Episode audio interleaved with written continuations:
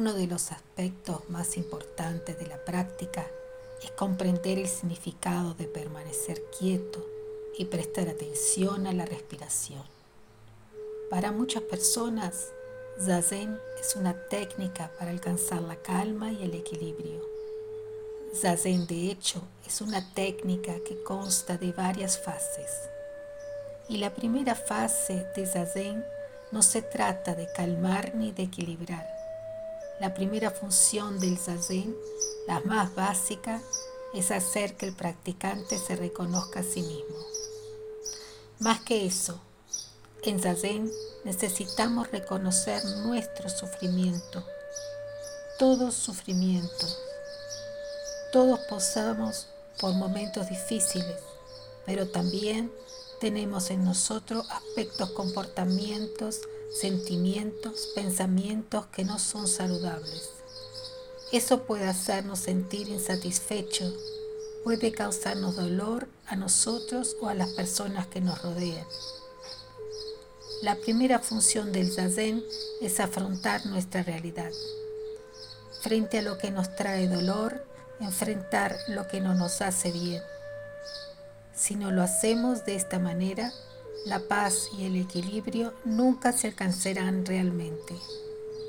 Como siempre digo y enseño, en Zazen la pared es el espejo más sincero.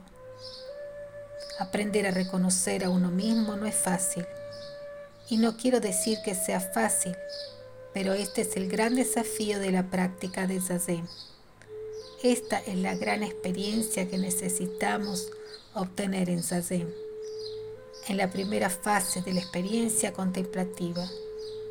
Y debemos hacerlo observando con mucha concentración y paciencia lo que pensamos, lo que sentimos porque la mayoría de los aspectos tensos y difíciles de nuestras vidas seguramente serán somatizados. Y un fenómeno que se manifiesta mucho en la práctica de Zazen es la experiencia en el cuerpo de lo que somos y sentimos.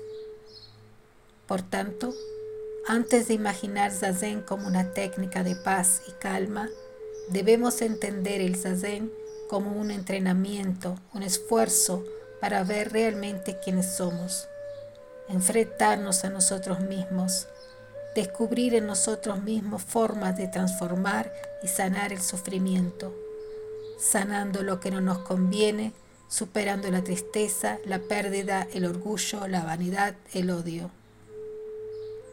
Por favor, entiende, la experiencia no viene de fuera, la experiencia se manifiesta a través de un intenso descubrimiento personal.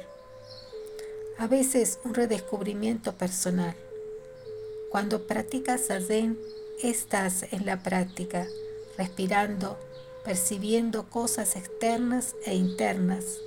Buscas fuerza en ti mismo, coraje en ti mismo y observas quién eres realmente. Podemos engañarnos a nosotros mismos pero realmente no podemos engañarnos a nosotros mismos. No podemos decir, oh, no siento lo que siento. Puedes intentar distraerte, desviar tu mente, pero realmente no podemos engañarnos por completo. Sí, hay personas que se han perdido tanto en el autoengaño que el reconocimiento les resultará muy difícil. Pero esto es práctica la práctica no tiene límites de tiempo.